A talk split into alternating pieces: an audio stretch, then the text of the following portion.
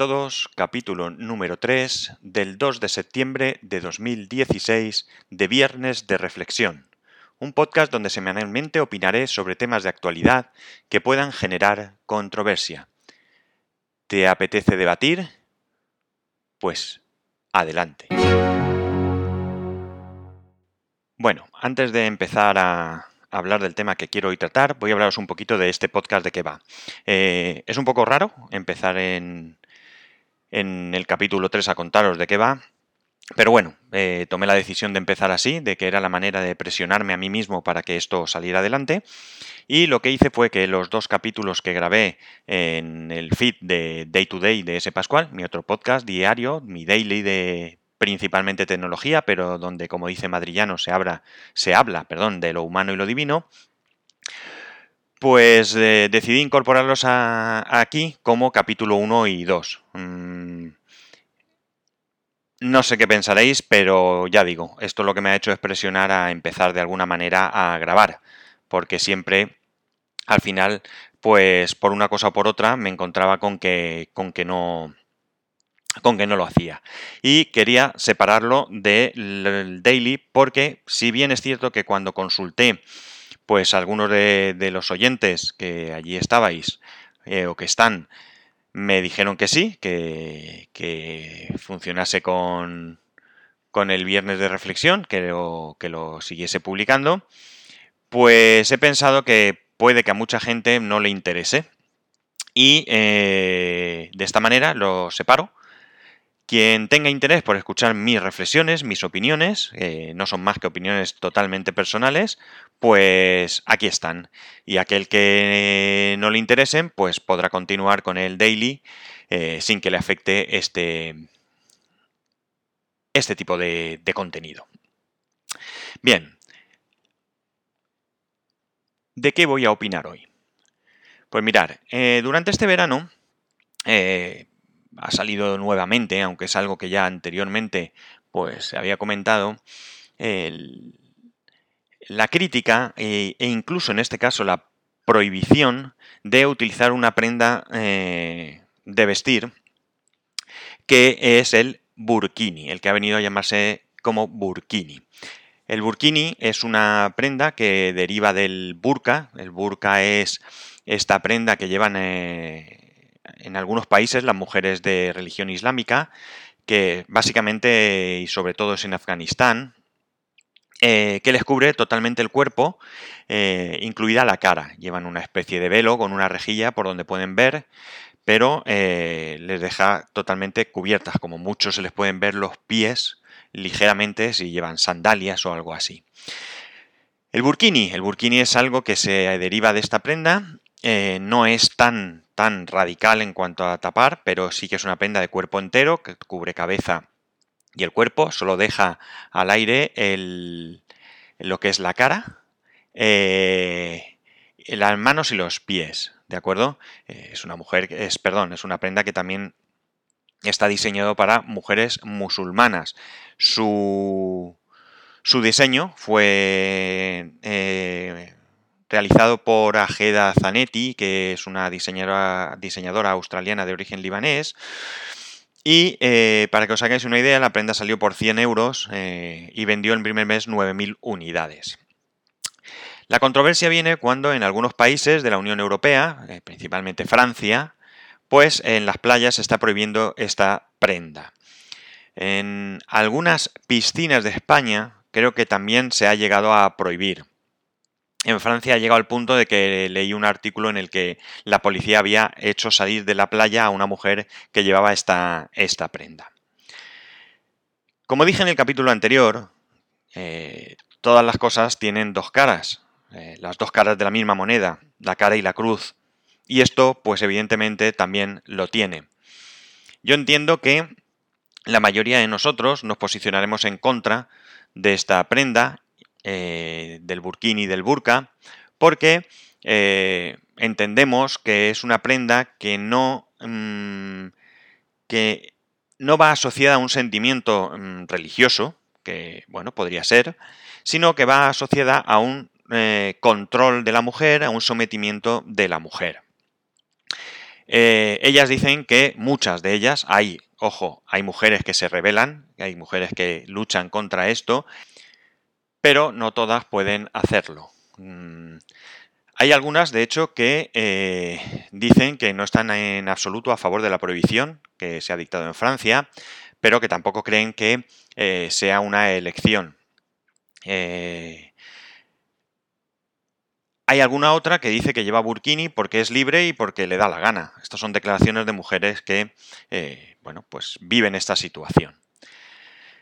La cuestión, la cuestión es que para mí hay, como digo, dos caras.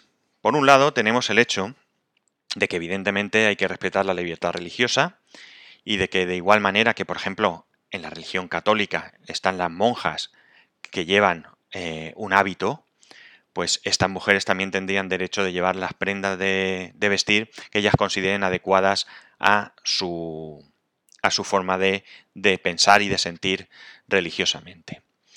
Lo que ocurre es que hay una diferencia. Hay una diferencia. A las monjas, por ejemplo, no se les obliga a llevar el hábito. Yo he conocido a lo largo de mi vida monjas que no han llevado hábito y que han vestido pues de manera eh, como cualquier otra mujer o cualquier otra chica eh, que no es monja. Al igual que los sacerdotes es igual. Eh, dentro del sacerdocio pues vemos curas que van con sotana, curas que van con el clerkman y curas que van con vaqueros. Yo en el colegio que iba, que es un colegio de curas, pues los curas no iban con sotana siquiera, ni con traje, ni nada.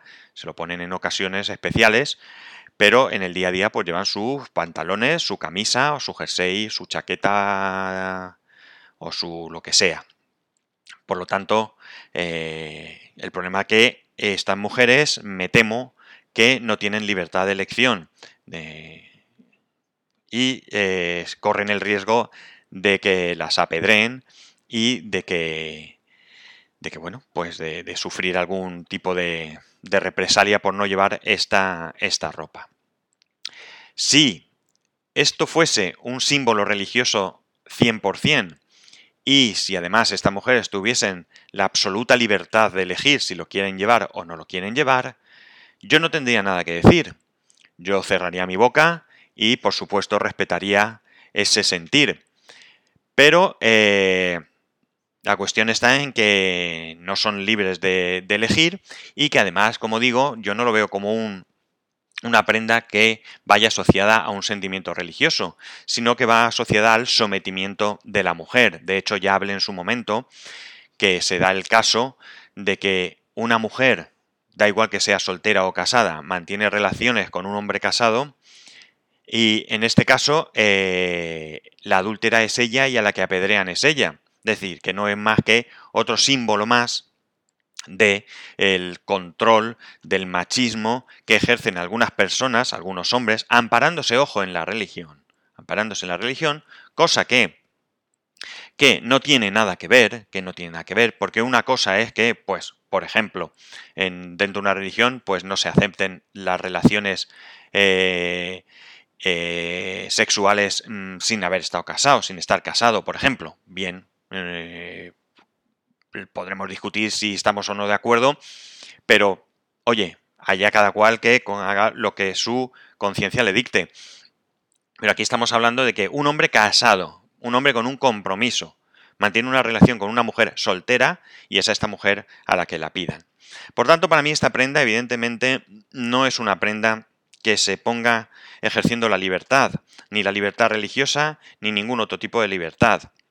Es una prenda que va asociada eh, a, ese sometimiento que se tiene a la mujer en, muchos países. Eh, ¿Cuál es el problema? El problema es que mm, hasta qué punto estamos eh, o tenemos derecho a prohibirla. Pues esto también es complicado, porque claro, Yo pienso que no es una prenda eh, asociada a un sentimiento religioso, pero no lo puedo demostrar. Si yo mañana mm, lo denuncio, vamos a juicio y aparecen 100 mujeres diciendo que ellas lo llevan libremente y que su eh, religión pues le hace que lo lleven y que son contentas y que son felices y que nadie las obliga, pues no podremos hacer nada. Eh, pero hay casos más graves, hay casos más graves. Lamentablemente, a una mujer cualquiera la maltratan y si no denuncia, la justicia no hace nada, no puede hacer nada. Esto es un fallo garrafal. Al menos antes era así. Ahora no sé si habrá alguna otra cosa que permita denunciar y que, pese a la negativa de esta persona, se pueda actuar. Pero, en este caso, una cosa es lo que yo piense, una cosa es lo que yo crea que eh, supone el, uso de esta prenda y eh, otro caso y otra cosa diferente es lo que en realidad se pueda demostrar. Sí hay una cosa que tengo muy clara, muy clara. En una piscina sí que se debe de prohibir, lo lamento mucho, pero una piscina es un entorno cerrado, es un entorno donde digamos que debe de estar eh, lo más cuidado y más limpio posible. Hay gente que es incapaz de bañarse, de ducharse antes de meterse en la piscina. En mi piscina aquí, en mi casa pasa. Eh, hay gente que se tira a la piscina y no se... O sea, que guarros hay en todos lados, vamos. Hay gente que se, que se orina en la piscina. Y bueno, pues nos tenemos que aguantar. Pero claro, hay cosas que no las podemos controlar. Lo de que se duchen sí, porque yo le llamo la atención. Pero otras cosas a lo mejor no las podemos controlar. Pero esto sí que lo podemos controlar. Y por tanto, pues...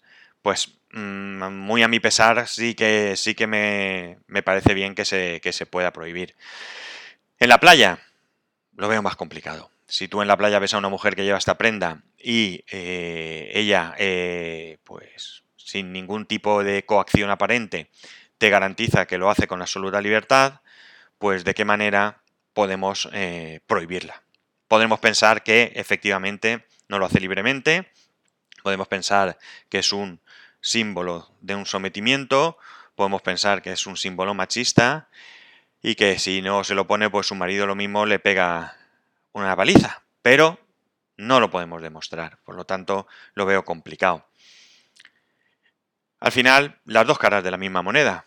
Está una visión, porque ya digo, si se vendieron 9.000 en Australia, pues a lo mejor las 9.000 no se lo compraron voluntariamente, pero desde luego sí que hubo muchas mujeres que, piensan que, lo deben de llevar.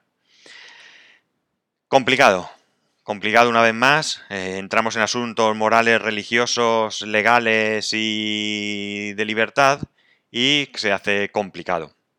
Yo ya digo que a priori estaría a favor de que no se permitiera esta prenda pero por otro lado entiendo que quizás no tenga yo todos los argumentos necesarios para realizar esta prohibición. En fin, aquí lo dejamos. Espero que esto sirva de debate. Eh, me gustaría escuchar vuestras opiniones. Ya sabéis que podéis hacerlo a arroba spascual en Twitter o spascual spascual.es por correo electrónico. Y nos escucharemos muy pronto en otro viernes de reflexión.